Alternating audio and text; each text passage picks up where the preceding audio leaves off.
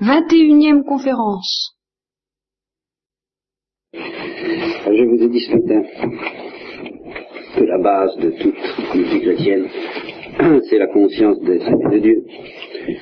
Je voudrais vous dire aussi que c'est le fruit suprême de tous nos efforts et de tous les dons que Dieu nous fait, que de nous faire découvrir de plus en plus, de mieux en mieux, à quel point il nous aime.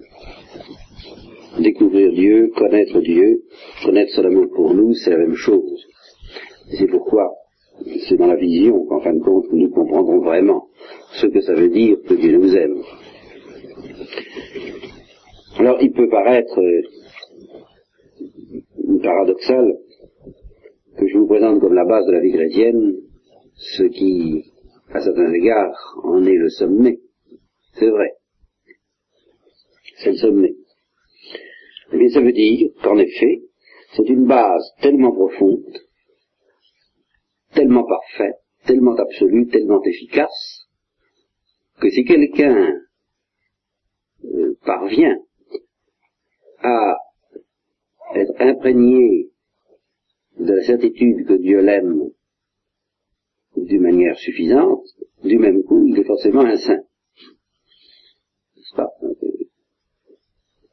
Et que toutes les fibres de son être sont forcément envahies à ce moment-là par l'amour de Dieu, et qu'il rend nécessairement à ce moment-là amour pour amour à Dieu. Donc c'est bien la base. Et tout ce que nous avons à faire, c'est de laisser cette base, ce qui est ce fondement de toute chose, ce fondement de tous nos efforts, bien, le laisser entrer petit à petit en nous. Comme je vous le disais ce matin aussi, peuvent y aider tous les efforts de la vie morale, tous les efforts de la cèse religieuse, tout, en somme, tout ce par quoi nous essayons de ne pas endurcir notre cœur, parce que plus notre cœur à nous-mêmes est dur, moins nous avons de facilité à comprendre l'amour de Dieu pour nous. Le cœur de Dieu nous est d'autant plus inintelligible que nous en sommes plus loin, et nous en sommes d'autant plus loin que notre cœur à nous-mêmes est dur. Voilà pourquoi il est bon d'exercer la purification active dont parle Saint Jean de la Croix, pour que, pour permettre à Dieu en lui offrant notre certitude d'être aimé et notre confiance pour lui permettre d'exercer la purification passive, au terme de laquelle nous comprendrons encore beaucoup mieux à quel point nous sommes aimés. Alors, au service de cette purification active, en plus donc des exercices de la volonté, des exercices de la cesse, du renoncement, qui nous qui nous habilite, qui nous dispose à comprendre le mystère de l'amour, je vous ai dit qu'il y avait un effort de réflexion nécessaire. Un effort de réflexion par lequel nous essayons de, en partie, de nous mettre en chasse contre tous les réflexes de notre sensibilité, de notre imagination et même de notre intelligence, dont nous découvrons qu'il nous empêche de comprendre l'amour de Dieu. Là, il y a un effort, je vous dis, d'intelligence à fournir. Au service de cet effort, donc, nous allons nous partir en guerre contre toutes les conceptions insuffisantes, enfin toutes, les, les principales conceptions insuffisantes de l'amour de Dieu qui peuvent traîner dans notre cœur, dans notre intelligence. Bon, la première consiste, alors tout, tout franchement, tout nettement, à ne pas croire volontiers que Dieu nous aime. Elle consiste aussitôt qu'on découvre ce que, ce, que c'est que Dieu, aussitôt qu'on entrevoit sa transcendance, et en confrontant par ailleurs euh, la petitesse, la mesquinerie de la créature à la beauté de Dieu, à la grandeur de Dieu, en examinant aussi la façon dont le monde marche et dont il est rempli de péché, eh bien ça consiste à former dans son esprit l'idée d'autant plus dangereuse qu'elle est inconsciente, c'est toujours la même chose, qu'au fond Dieu n'aime pas ce monde, qu'il ne peut pas aimer ce monde, et que par conséquent au fond il ne peut pas nous aimer. vous avez là l'âme secrète de cette hérésie dangereuse entre toutes, et vous savez que je vous en ai déjà parlé, que je l'ai déjà pourfendu, c'est que ces ravages en France ne sont pas illusoires, le jansénisme. Nous allons voir qu'il y a deux hérésies possibles à propos de l'amour de Dieu. Le XXe siècle nage en plein dans l'hérésie contraire à celle du jansénisme, dont je vais vous parler longuement, très longuement, cette hérésie contraire à celle du jansénisme. Enfin, il faut d'abord vous parler de l'hérésie janséniste, ne serait-ce que pour cette raison que l'hérésie actuelle, l'hérésie du XXe siècle, a avec le jansénisme encore un certain nombre de points communs. Le jansénisme, malgré le sens apparent qu'il a de la transcendance de Dieu, reste une hérésie très grossière. Et c'est une hérésie qui menace encore malgré tout. Et ce qu'il y a de paradoxal, c'est justement, je vous dis, la conception du XXe siècle, celle qui semble absolument aux antipodes du jansénisme, n'est pas toujours tellement loin de cette grossièreté du jansénisme. Quand on dit, bon, Dieu a autre chose à faire que de s'occuper de nous, ça y est, pan, on, est dedans. On, est dans quelque chose qui peut aussi bien donner naissance à l'hérésie du XXe siècle, dont je vous parlerai, ce que j'appellerais l'hérésie bonasse, bon enfant, sur laquelle je donnerai des précisions, que sur l'hérésie janséniste. Pas parce que, à partir du moment où on dit que Dieu a autre chose à faire que de s'occuper de nous,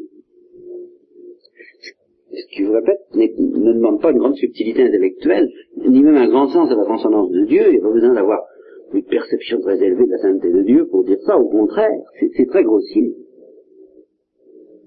Alors à partir de ce moment-là, eh bien, on peut, selon les cas, penser que puisque Dieu a autre chose à faire que de s'occuper de nous, il nous rejette.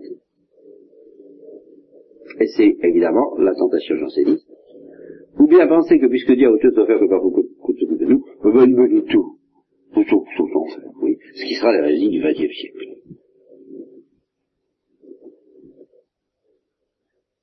Dans les deux cas, ça procède au fond de l'impression d'une indifférence fondamentale de Dieu à l'égard de tout ce qui n'est pas lui. Notez-le bien. Voilà ce point commun à deux hérésies aussi opposées que celles qui représentent Dieu comme un être inaccessible et redoutable, farouche, intouchable, vous voyez, sévère, et celles qui représentent Dieu au contraire comme un,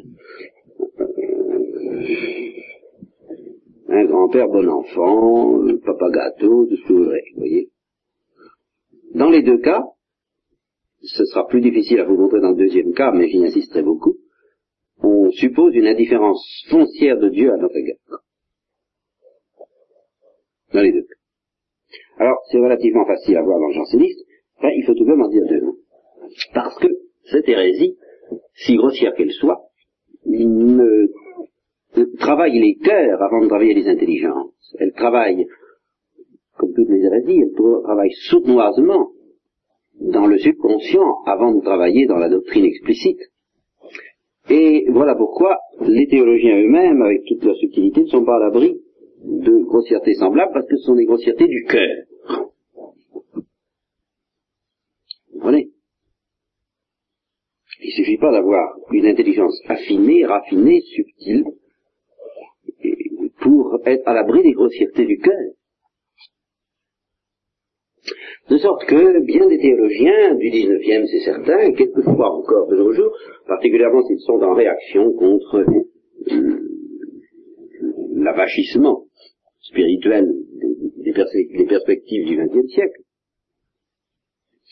eh bien, risque d'en rester à une description de l'amour de Dieu très proche du jansénisme.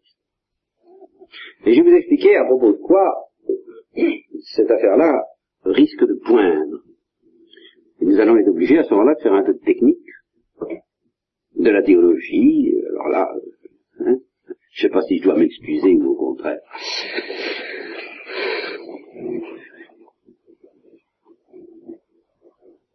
À propos de la question de savoir pourquoi Dieu travaille. Prenez le cas de quelqu'un qui découvre que Dieu se suffit. Que Dieu n'a besoin de personne d'autre que lui pour, enfin pour être heureux, très heureux, et pour passer le temps, si vous voulez. Hein Parler de manière très anthropomorphique. Il est trois fois saint. Il est l'éternel. Il est innommable. Il est infiniment parfait. Il est une explosion éternelle, si vous voulez, tout ce qu'il y a de positif dans une explosion, plus qu'une explosion atomique, n'est-ce pas Non, tout ça est substantiel en lui, éternel, enfin, il est l'intensité infinie de la vie à son degré, à son paroxysme, il est un paroxysme de vie éternelle. Vous voulez, il peut pas, c'est pas comme nous, l'activité, l'action, la création des mondes, la rédemption, tout ça ne va rien ajouter, rien lui ajouter, mais non seulement rien lui ajouter au sens où on pourrait dire qu'on a ajouté quelque chose à notre capital, mais rien lui ajouter en intensité de vie. Attention, ça va pas. Faut pas oublier que les, les, émotions de la croix ne lui ajoutent absolument rien au point de vue intensité. Il est, il est saturé d'émotions, si je peux dire. En même temps, il est saturé de paix. Très bien. C'est une paix qui est une émotion, c'est une émotion qui est paix, c'est une intensité d'émotion qui dépasse toute l'intensité créée, créable et concevable des émotions les plus bouleversantes, et en même temps cette émotion de paix. Enfin, tout ça, euh, tout ça est à son degré de paroxysme. Alors nous, on peut dire ça ne lui ajoute rien à la création, on est tout de même un petit peu tenté de penser justement que ça lui ajoute au moins une distraction. Voyez-vous, c'est bien ça. Ça lui ajoute un peu de cinéma. Et alors, ce que je vous présente là dans des termes comiques, j'en conviens, je voudrais que vous appreniez à découvrir que les théologiens les plus chevronnés, les plus austères, vous présentent exactement la même chose en termes sérieux quand ils vous disent que Dieu travaille pour sa gloire.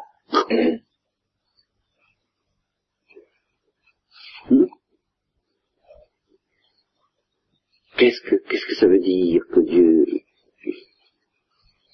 ça, la gloire de Dieu? Ça peut vouloir dire la gloire que Dieu a auprès de lui-même avant que le monde ne fût, n'est-ce pas? La gloire que le Fils a auprès de lui avant que le monde ne fût. Ben, il est bien évident que cette gloire-là, le fait de créer ne lui ajoute rien, ne lui enlève rien, ça, je sais pas. Ni lui, ni nous, ni le Christ dans son humanité, ni la Sainte Vierge ne, ne nourrissent cette gloire. Cette gloire, encore une fois, elle est à son paroxysme en Dieu même. Dans le trois fois saint, trois fois saint, en ce sens que précisément il est saint dans chacune des trois personnes. La gloire intérieure, c'est très bien, mais il n'a vraiment pas besoin de créer pour que cette gloire intérieure existe. C'est que la gloire, c'est la manifestation de ce qu'on est. Bon, ben, la manifestation de ce qu'on est à soi-même ou à quelqu'un ou aux trois, c'est ce qu'on ce qu'on appelle la gloire intérieure de Dieu, mais Dieu n'a pas besoin de créer pour manifester ce qu'il est aux trois. Et non seulement il n'en a pas besoin, mais le fait de créer n'ajoute strictement rien à la manifestation que Dieu se donne à lui-même de ce qu'il est. Donc on ne peut pas dire qu'il a créé pour sa gloire intérieure, et les théologiens excluent d'ailleurs cette interprétation, ils disent que Dieu a créé pour sa gloire extérieure. Alors la gloire extérieure, qu'est-ce que c'est? Eh bien, je réfléchissais un petit peu, et vous verrez que dans votre esprit, ça veut dire du cinéma. Un cinéma très noble, très élevé, très beau, quand, Dieu fait du cinéma, ça n'est pas comme quand les hommes font du cinéma, évidemment. C'est sacré, bien sûr. mettons du théâtre, mettons de la liturgie, et voilà.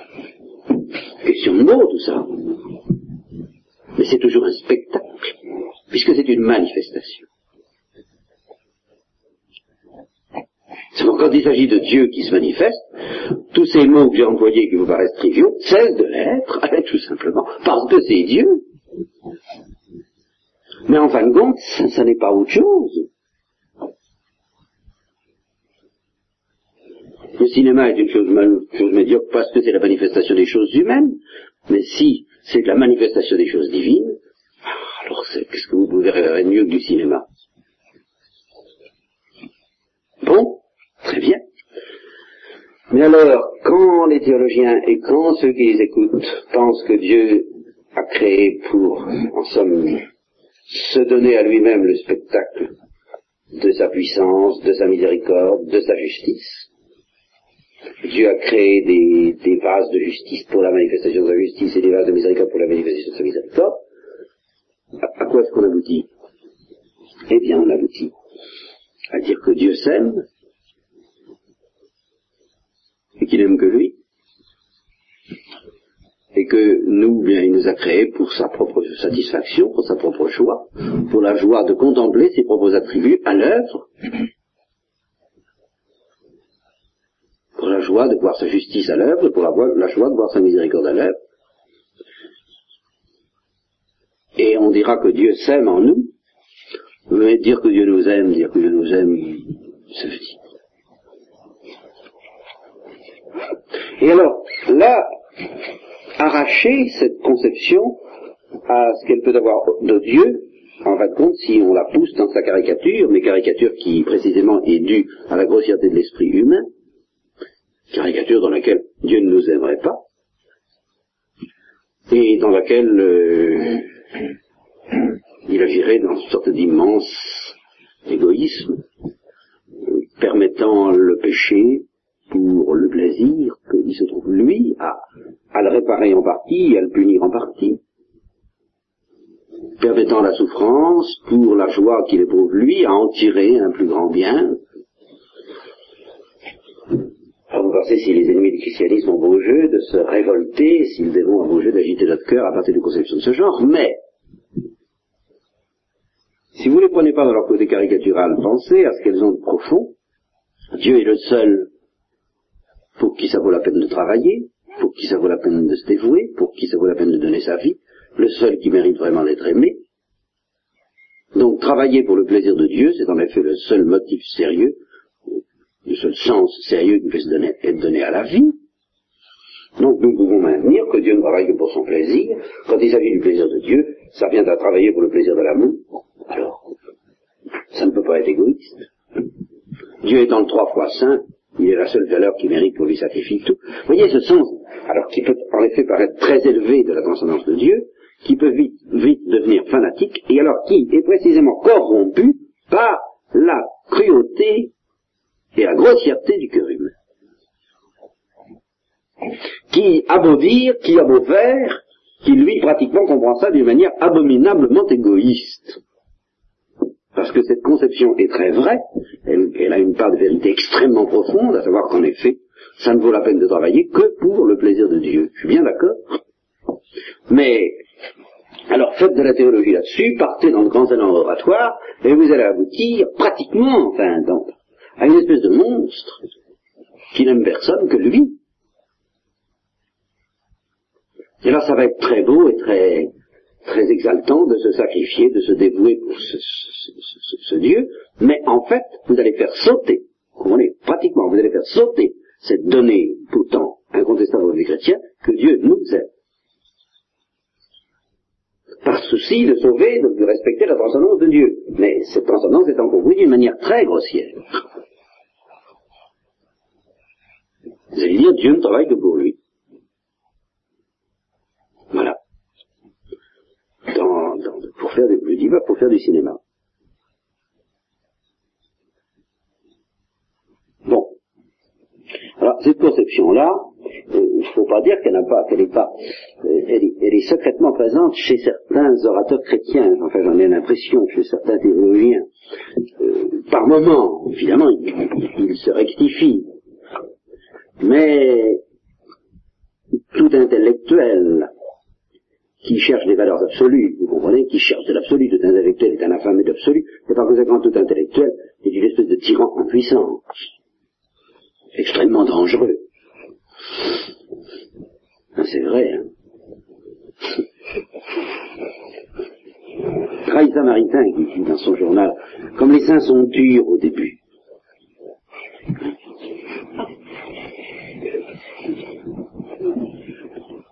Les théologiens, ben les théologiens, ils sont un peu comme ça. Est-ce que je vous ai parlé, je vous en ai parlé du père Garrigue de Lagrange Je n'ai pas parlé. Ah ben, il faut que vous sachiez ça, c'est tout, c'est extraordinaire parce que ça touche exactement ce que je veux dire. Et je, peux vraiment le dire avec un, immense respect et une immense vénération, parce que le père Garrigue de Lagrange la mérite. Et ce sera d'ailleurs finalement à sa louange. Il, a vécu plusieurs années, il est mort maintenant, il est mort à la suite d'une longue maladie nerveuse. Pas euh, dépression nerveuse, mais extrêmement grave, qui lui laissait, paraît-il, une demi-heure de lucidité par jour. Ça paraît des plaisanteries.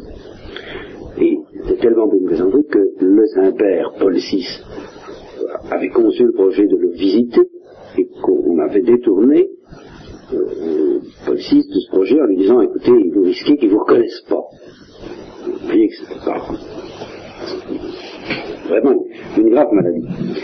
Or, pendant la demi-heure de lucidité qu'il avait dans sa journée, il paraît, moi je me suis laissé dire, une source sérieuse, enfin, assez, assez proche de lui, je crois, qu'il passait son temps à gémir sur la dureté de ses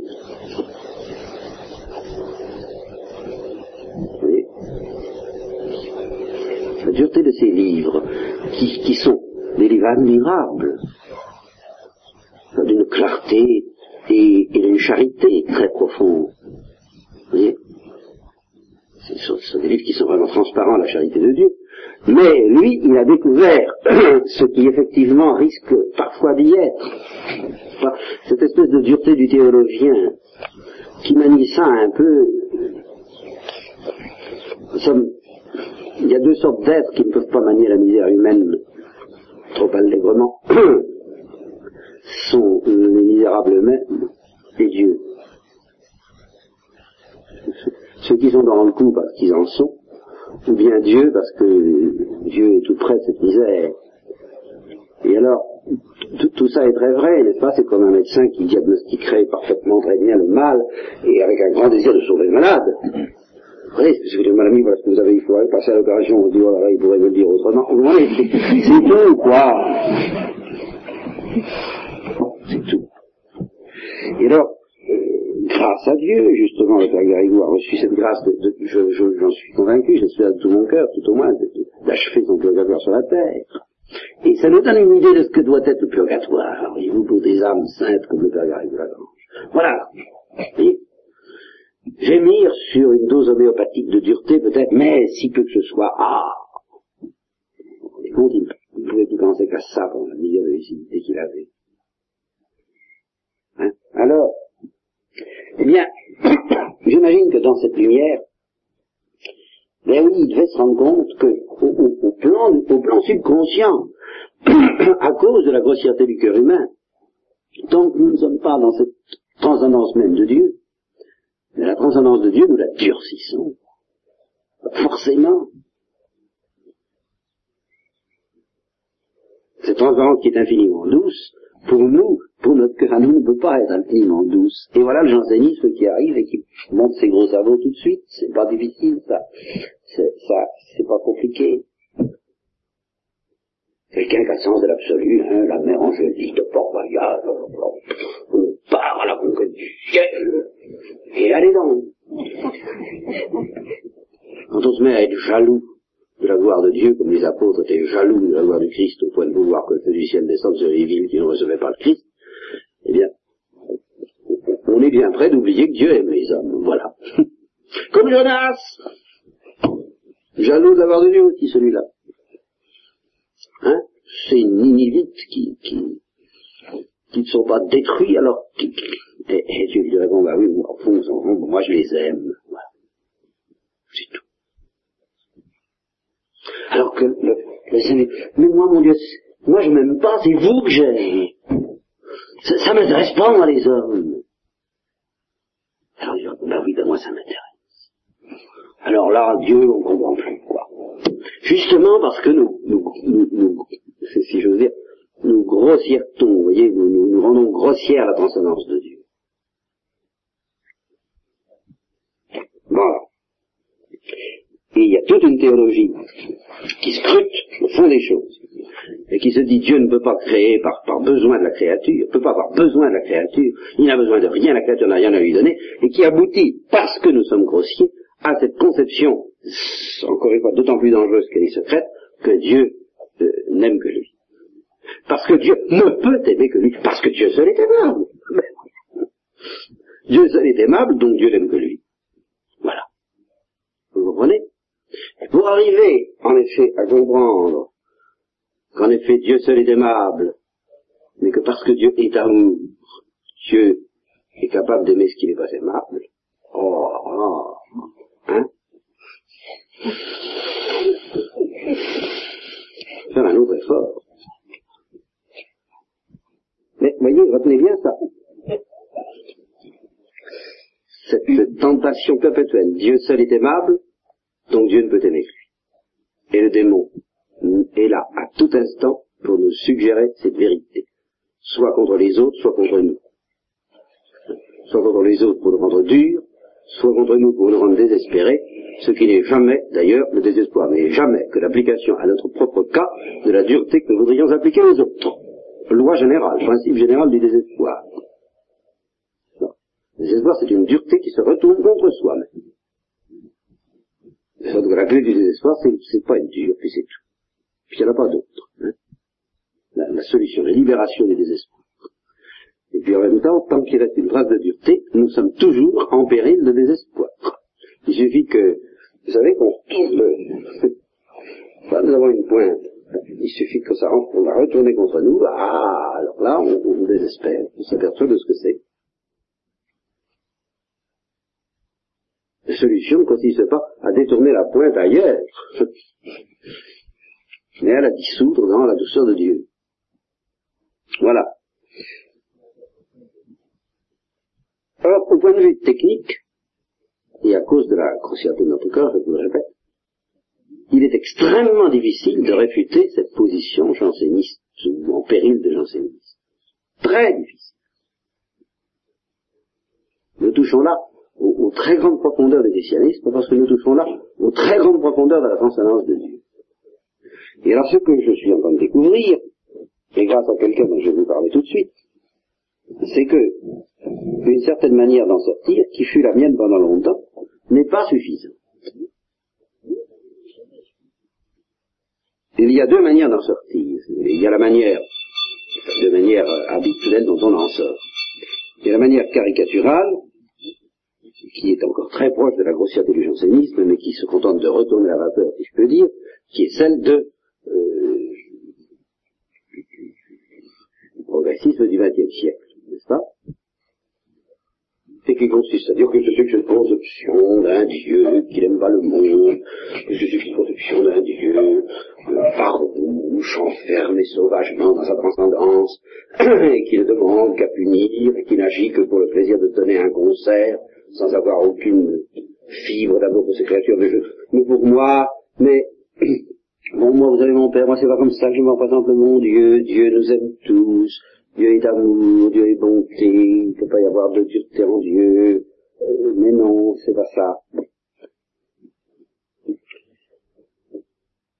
Cette conception, je l'ai critiquée moi-même, bien souvent, en mettant en, œuvre déjà la vérité essentielle qu'elle méconnaît, à savoir mais faites attention, euh, l'amour de Dieu c'est une chose sérieuse, il nous offre un dialogue, on, ne se moque pas de l'amour de Dieu. Vous voyez?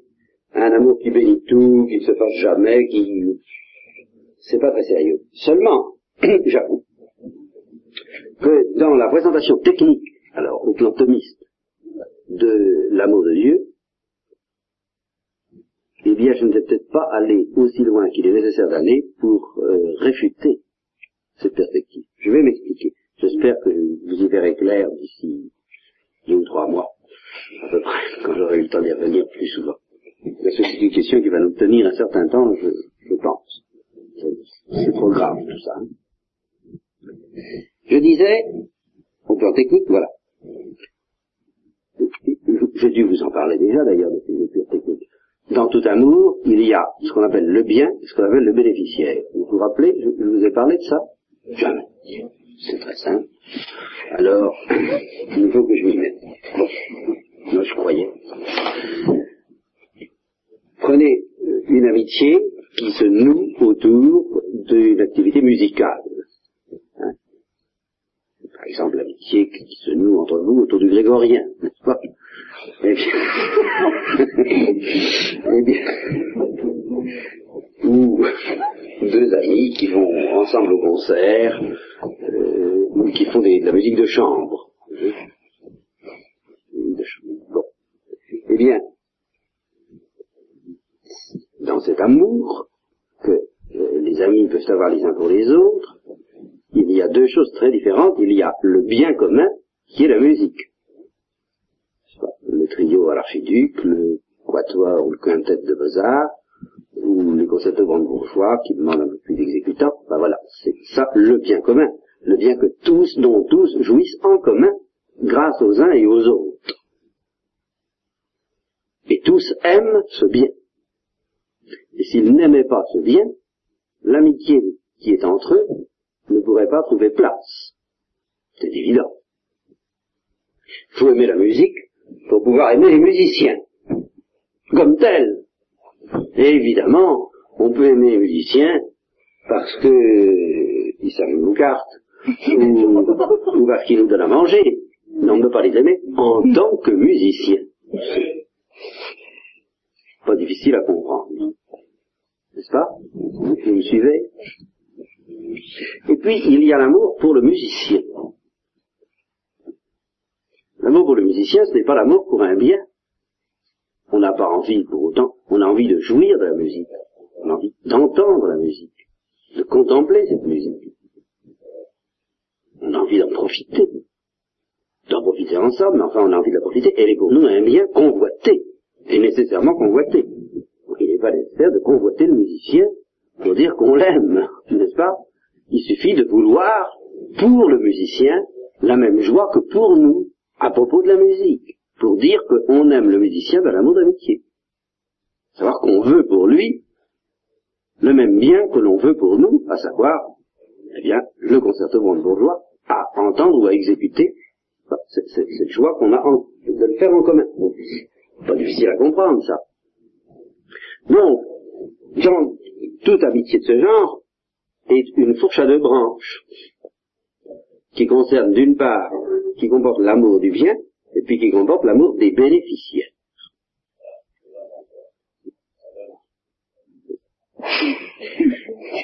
donc on ne peut pas aimer de la même manière le bien et le bénéficiaire. N'est-ce pas? On aime le bien d'un amour qui tout de même comporte une certaine convoitise, souvent une complaisance, un repos, et il y a en Dieu l'équivalent de cette convoitise, sans que ce soit une convoitise mesquine, dans euh, la saveur que Dieu trouve à être Dieu. Dieu est un bien infini, il, il est heureux d'être Dieu et de se posséder. Dieu est le bien. Mais aussi, on aime le bénéficiaire, et à ce moment-là, on n'aime pas le bénéficiaire comme un bien, on aime le bénéficiaire comme bénéficiaire. Pas difficile à comprendre ça. C'est-à-dire qu'on souhaite que le bénéficiaire bénéficie du bien, comme nous, et c'est ça, aimer le bénéficiaire. Aimer un bien, c'est donc tout de même désirer la possession de ce bien, ou tout au moins désirer être uni au bien en question. Aimer un bénéficiaire comme tel, ce n'est pas nécessairement désirer être uni au bénéficiaire, encore moins posséder le bénéficiaire, mais c'est désirer que le bénéficiaire soit uni au bien ou que l'on aime, purement et simplement. Vous voyez bien la différence, l'équivoque donc du mot amour selon qu'on parle d'aimer un bien ou d'aimer un bénéficiaire. Vous suivez ça? Ça, ça va? C'est clair? C'est pas très clair Pas très clair? Ah Je sais pas comment faire, moi, alors. aimer un bien, c'est vouloir ce bien pour quelqu'un. On veut toujours un bien pour quelqu'un, pour soi ou pour un autre. Aimer un bénéficiaire, c'est vouloir pour ce bénéficiaire un certain bien. Alors en Dieu, par exemple, l'essence divine, c'est le bien, et l'amour, Dieu s'aime comme un bien, à ce titre-là. Mais quand le Père aime le Fils, le Père et le Fils s'aiment comme bénéficiaires du bien divin. C'est pour ça que c'est une amitié. Vous voyez? C'est pas si simple que ça en a l'air. Enfin, faisons comme si ça marchait très bien. Même au plan de Dieu. Et c'est là toute la, toute, l'affaire. Enfin, pour le moment, restons-en là. Bon, eh bien, nous allons maintenant, nous, tenons ces, termes techniques, nous allons formuler la perspective janséniste d'une manière extrêmement claire, grâce à cette distinction que je viens faire entre le bien et le bénéficiaire. Et nous allons formuler aussi la perspective que j'ai appelée longtemps thomiste, et qui est thomiste, mais euh, qui, telle que je la présentais, était un peu courte, d'une manière également extrêmement claire et va permettre, et cette, opposition va permettre de soulever le problème dans toute son acuité. Vous allez voir. Dans la thèse janséniste, Dieu, ou, thomiste, mais chez certains thomistes, et ceux qui sont les jaloux de la gloire de Dieu, Dieu n'aime que lui-même, et comme bien, et comme bénéficiaire. Dieu ne travaille que pour lui. Il ne travaille que pour Dieu. Dieu ne peut travailler que pour Dieu. Dieu seul est aimable, je vous le répète, et Dieu seul est digne d'être aimé. Non seulement est digne d'être aimé comme bien, mais Dieu seul est digne d'être aimé comme bénéficiaire. Alors dans cette perspective-là, on ne peut pas dire que Dieu nous aime, en stricte rigueur, ou si on le dit, ben on le dit, mais on l'escamote ensuite. En fait, euh, puisque Dieu ne nous aime ni comme bien, ni comme bénéficiaire. En fait, Dieu s'aime en nous. Dieu s'aime à propos de nous. Dieu se donne à lui-même un spectacle dont il est le bénéficiaire. Le spectacle de la création, le spectacle de la rédemption, le spectacle de la croix, le spectacle de la résurrection. Le spectacle de la justice et le spectacle de la miséricorde. Ce spectacle, qui est un bien, euh, Dieu le donne pour qui? Pour lui. Seul bénéficiaire. Seul bénéficiaire important. Que la créature en bénéficie aussi accessoirement, Dieu veut bien. Mais c'est pas d'abord pour elle qui fait ça, c'est pour lui. Dans la conception thomiste telle que je vous la présentais, quand Dieu crée, le seul bien qu'il aime, c'est encore lui. Ce n'est pas la création, ce n'est pas la créature. La créature n'est pas un bien dont Dieu puisse se nourrir. Dieu se nourrit de Dieu. La seule musique qui intéresse Dieu, c'est Dieu. Donc toute la beauté du monde, la beauté des étoiles, la beauté de la, création et la beauté de la rédemption, tout ça ne, nourrit pas Dieu. Ça ne l'intéresse pas. Et s'il y avait que, que le plaisir qu'il a à manifester ses attributs, eh bien il n'aurait rien fait. Ce qui a été décisif dans la création de Dieu, c'est l'existence d'autres bénéficiaires que lui. Et c'est pour donner à ces autres bénéficiaires une part plus ou moins grande de la musique dont il est le premier bénéficiaire, c'est pour communiquer son bien, c'est pour donner, c'est par amour pour nous, par conséquent, comme bénéficiaire, pas comme bien. C'est par amour comme nous pour, comme bénéficiaire, qu'il a fait tout ce qu'il a fait, qu'il a créé, qu'il a permis de pécher et qu'il nous a rachetés sur la croix. Ah, Dieu s'est dit, oh c'est quand même bien d'être Dieu, comme nous nous disons, oh quelle beau musique, oh alors, euh, j'ai envie de l'enregistrer puis de la faire entendre euh, ou, de la, ou, de la, ou, de la, jouer à quelqu'un, ça vaut la peine, c'est vraiment merveilleux. Alors Dieu se dit, oh là là, quelle symphonie en moi, mon Dieu, c'est bien, j'ai envie d'en faire profiter d'autres. C'est exactement ça, le principe thomiste, au-delà de thomiste, euh, tout à fait traditionnel dans l'Église, le bien est diffusif de soi, c'est-à-dire que le bien a envie de se donner à d'autres bénéficiaires que lui-même. Le bien est le premier bénéficiaire du bien, mais il n'est pas le seul, il a envie de se diffuser, c'est-à-dire de se donner à d'autres bénéficiaires. Donc, quand il se donne à d'autres bénéficiaires, il agit par amour de lui-même comme bien, mais par amour des autres comme bénéficiaire. Donc, il est rigoureusement vrai dans cette perspective de dire qu'il nous aime. Vous voyez ça Ça a l'air très bien. Ça a l'air très bien.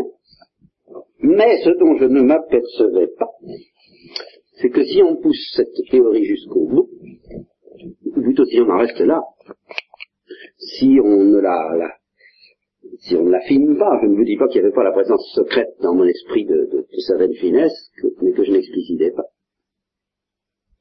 Eh bien, on est obligé de donner raison à ce que j'appellerais les bénis-oui-oui de l'amour de Dieu. Hein, C'est-à-dire ceux qui disent, dans ces conditions, pas d'enfer. Pas d'enfer parce que si Dieu crée uniquement par amour des autres bénéficiaires, bah, il n'a donc pas à défendre sa gloire avec jalousie. Puisqu'il s'en moque. Et c'est ici qu'intervient précisément ce qui fait le caractère très insuffisant de cette doctrine, c'est que dans cette perspective, Dieu ne travaille pas du tout pour lui, mais pour nous. Par conséquent, il ne peut pas nous inviter, nous, à travailler pour lui non plus, mais pour nous. Si nous n'aimons pas Dieu, Dieu, ça lui fera des chevilles froids. C'est nous qui en sommes les seules victimes. Dieu n'est pas intéressé dans l'affaire. Il a envie de se donner, mais pour nous. Vous voyez, c'est uniquement. Il n'est pas bénéficiaire de la rédemption. Vous voyez, il n'est pas bénéficiaire de notre amour. Nous sommes les seuls bénéficiaires. Alors, ça marche bien, si vous voulez, au point de vue logique, mais on a l'impression que le plus précieux du christianisme tombe par terre. Parce que malgré tout, le plus précieux du christianisme, c'est ce levain par lequel nous sommes invités à travailler pour faire plaisir à Dieu. Quel plaisir. Là, il devient tellement désintéressé qu'on ne lui apporte rien du tout. On ne travaille plus que pour nous. Et alors, dans ces conditions, il n'a vraiment aucune raison de se mettre en colère si on pêche. Nous sommes les pauvres êtres, voilà, que, tous les gens veulent, se présenter. C'est dans cet ce habit, si je peux dire, qui veulent se présenter aux prêtres et à l'église et qui ne supportent pas qu'on leur parle de l'enfer. Nous sommes de pauvres êtres. Alors, on n'a pas la taille voulue pour offenser Dieu, nous, quoi? Dieu est bien au-dessus de nos histoires, bien, au-dessus de nos péchés. Pourquoi il se mettrait en colère? Hein? On ne lui fait pas de mal, quoi. Et effectivement, tandis que dans la première conception ça marche, vous lui faites un mal terrible puisqu'il est le bénéficiaire. Il se veut, il veut donner le spectacle. Évidemment, ça paraît un petit peu euh, odieux, égoïste, tout ce que vous voudrez. Mais ça explique que Dieu se passionne pour la faire. Ça explique que Dieu se passionne pour sa création. Ça explique que Dieu se passionne pour le résultat de son travail, pour le résultat de ses œuvres. Et dans la mesure où il veut, dans la mesure où il veut que ses œuvres passent par des libertés qui peuvent mettre en échec ses œuvres, ça explique qu'il réagisse très violemment si les libertés, effectivement, mettent en échec ce qu'il a voulu, son plan.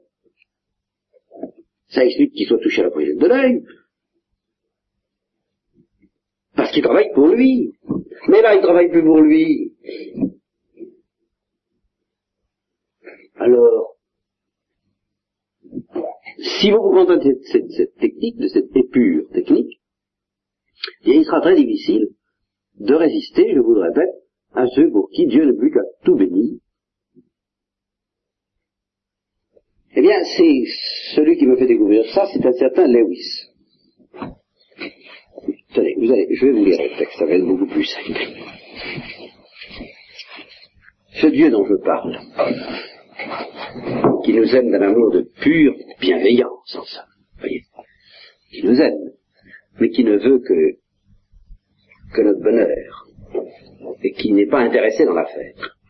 D'une certaine manière, ce Dieu-là fait tout à fait notre affaire. Dans la mesure où notre cœur n'est pas attiré par le Père, nous avons envie d'un Dieu confortable. Et toutes ces conceptions béni oui oui, n'est-ce pas, ou moi je crois qu'un Dieu d'amour, etc. Lewis en fait la critique d'une manière admirable, la psychanalyse d'une manière admirable en profondeur. Il dit, pour nous satisfaire, il nous faudrait un Dieu qui dise à propos de toutes nos fantaisies, qu'importe, pourvu qu'il soit content. Et il ajoute ceci qui est admirable. Nous souhaitons en fait non pas tant un père dans le ciel qu'un grand-père.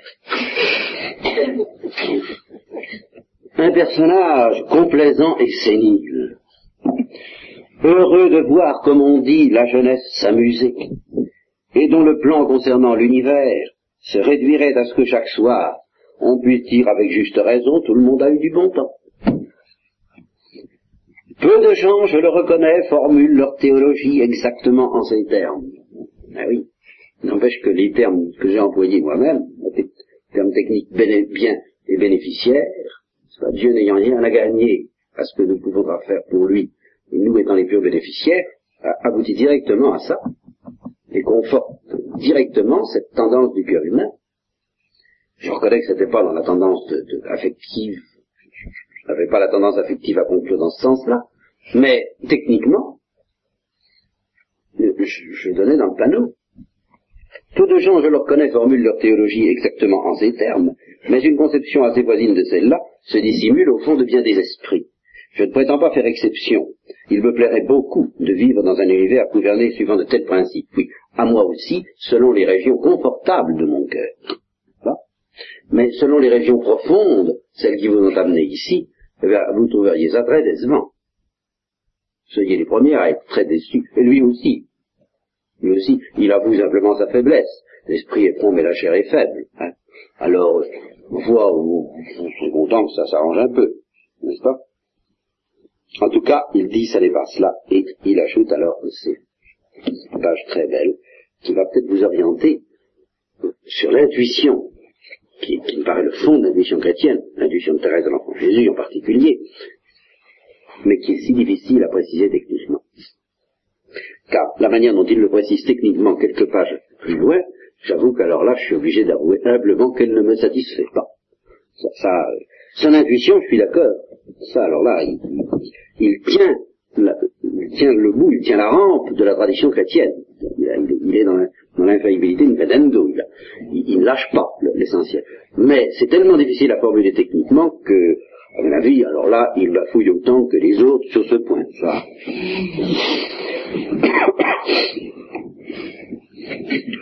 Je vous montrerai d'ailleurs quand on y arrivera.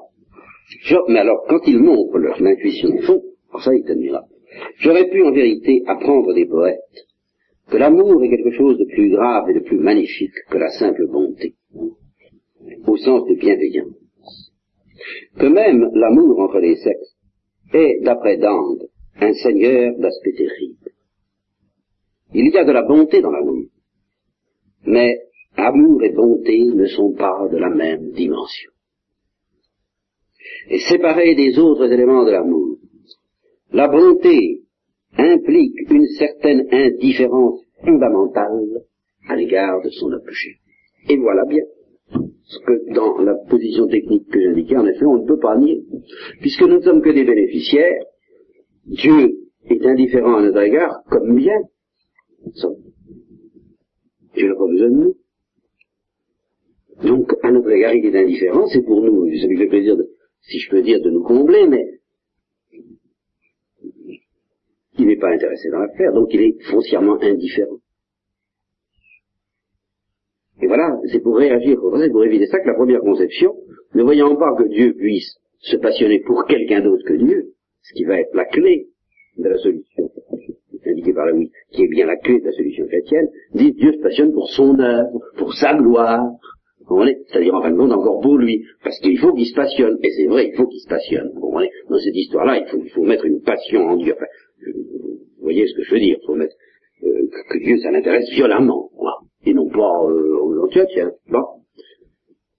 Seulement alors, si par ailleurs on maintient qu'il ne peut se passionner et s'intéresser qu'à lui, comme bien, si, si, le seul bien vraiment délectable pour Dieu, c'est Dieu, sans aucune exception possible, alors il semble bien qu'il puisse pas se passionner pour nous. Alors on est obligé de revenir à la conception de la jalousie, de la gloire de Dieu. Vous voyez la difficulté? Alors continuons à lire la critique de Lewis. Implique une certaine indifférence fondamentale à l'égard de son objet, elle consent très volontiers à la disparition de cet objet. Nous connaissons tous des gens que leur bonne disposition à l'égard des animaux amène constamment à les tuer pour leur éviter de souffrir. L'euthanasie, qui est l'art de mourir en douceur ou de faire mourir en douceur, ne pose aucun problème quand il s'agit des animaux. Pourquoi est-ce que ça pose un problème quand il s'agit des hommes? C'est parce que nous voulons donner aux hommes mieux que de ne pas les faire souffrir. Autre chose de mieux à leur donner, plutôt Dieu a autre chose de mieux à leur donner. Et c'est là, c'est pour ça que l'amour, c'est autre chose que voir que purement et simplement ça s'arrange au mieux pour lui. La bonté réduite à ses proportions ne se soucie pas que son objet soit bon ou mauvais, pourvu seulement qu'il échappe à la souffrance. Comme l'Écriture le souligne, ce sont les bâtards que l'on gâte. Les fils légitimes, destinés à maintenir la tradition familiale, sont châtiés. C'est pour les indifférents que nous réclamons le bonheur à tout prix. Et tous ces hommes qui réclament pour l'humanité le bonheur à tout prix, ils n'aiment pas d'amour les hommes. Pour nos amis, nos amants, nos enfants, nous sommes exigeants. Et nous préférons les voir souffrir plutôt qu'heureux d'un bonheur méprisable et qui les éloigne de nous. Si Dieu est amour, il est par définition quelque chose de plus que la simple bonté. Et il apparaît d'après tous les textes que s'il nous a souvent repris et blâmés, jamais il ne nous a considérés avec mépris. Il nous, fait l'intolérable honneur de nous aimer, au sens le plus profond, le plus tragique, le plus inexorable. Ça, c'est très beau. Ce que vous voudrez, il a touché le fond de l'affaire, là, hein une idée qui m'est venue à l'esprit, en passant, j'ai oublié. Oui, je pense à cette histoire du grand inquisiteur dans les frères Karamazov. Le grand inquisiteur est, d'après Dostoevsky, une sorte de révolté contre le Christ et qui prétend faire mieux que ce que le Christ a fait. Et l'argument qu'il emploie, c'est précisément, c'est exactement le fond de cette Le grand inquisiteur reproche à Dieu d'avoir aimé les hommes d'un autre amour que la simple bonté. C'est-à-dire de les avoir trop aimés et de ne pas avoir mesuré à quel point ça leur passe par-dessus la terre. Au fond, le grand inquisiteur dit à Dieu, au Christ, il n'était pas digne d'un amour de ce genre, et tu les as rendus fous, tu les as torturés en les aimant de cette manière-là, de sorte qu'il n'y a qu'une petite élite qui peut en profiter de, ton amour tel que tu le comprends. Mais pour les pauvres pantins, pour les pourceaux que sont les hommes, eh bien, ils n'en demandaient pas tant. Ne pas donner des perles aux pourceaux, ben, fallait pas leur en donner, justement. Voilà. En leur donnant un amour pareil, eh bien, tu leur as donné bien plus qu'ils sont capables de supporter. À quoi Dieu ne peut répondre qu'une seule chose, c'est d'ailleurs un petit peu ce que suggère Dostoïevski à la fin, parce que le grand inquisiteur termine, ça c'est une légende dans laquelle le Christ est censé revenir lui-même en personne en Espagne au temps de l'Inquisition. Alors Dostoïevski se fait du grand inquisiteur, des grands inquisiteurs dominicains, euh, l'idée considéré comme historiquement discutable. Mais enfin, ça m'est égal. Ce qui compte, c'est l'idée qui, se cache derrière, elle est très profonde, n'est-ce pas? Le grand inquisiteur lui dit, je plus de toi, tu comprends? Moi, j'ai donné un bonheur aux hommes à taille humaine. C'est-à-dire, eh ben, c'est-à-dire ça, quoi, euh, le grand-père. Moi, moi je, me suis débarrassé du père qui, veut un fils qui lui ressemble, qui, dans lequel il puisse se complaire, un, fils semblable à lui. Alors là, hein, je me suis débarrassé de ça et je leur ai donné un grand-père, à ces pourceaux, à ces pauvres types. Alors là, ils sont contents. Hein. Ils viennent au pied nous demander du pain, des miracles, en fait, ils sont prêts. Alors, toi, je vais te faire exécuter demain. On me débarrasser de toi. Et alors, réponse du Christ à Dostoevsky, alors ça, vraiment, c'est la grande intuition aussi de chrétienne, euh, le Christ se contente de le regarder et de l'embrasser. Puis c'est tout. Et cette réponse est extraordinaire, elle va très loin parce que ça veut dire, moi, je peux pas donner autre chose. Je comprends tes critiques, mais moi, je ne suis qu'amour, je ne peux pas faire autre. Je ne peux pas éviter d'aimer, et d'aimer, j'ai qu'un amour, je peux donner que celui-là. Ça, c'est la réponse profonde de Dieu. Quand le christianisme déclare que Dieu aime l'homme, cela veut dire qu'il l'aime. Ça veut dire non pas qu'il a un certain souci désintéressé, parce qu'en réalité indifférent de notre bien-être, mais que, si redoutable et surprenante que soit cette vérité, nous sommes les objets de son amour. Et alors Lewis a donc cette formule sur laquelle je reviendrai la prochaine fois, parce que je crois que vous avez autre chose pour ce soir quand même, et qui, mais, qui termine et sur laquelle vous pourrez méditer parce qu'elle termine bien. Enfin, c'est là où j'ai eu vraiment eu trouvé la clé je ne dirais pas non thomiste, mais au-delà de ce que j'avais compris du thomiste, de cette question-là, je trouve admirable, c'est très thérésien en tout cas. Nous avons été créés, non pas essentiellement afin de pouvoir aimer Dieu, bien que nous soyons aussi faits pour cela, mais afin que Dieu puisse nous aimer. Afin de devenir des objets dans lesquels l'amour divin puisse prendre ses complaisances.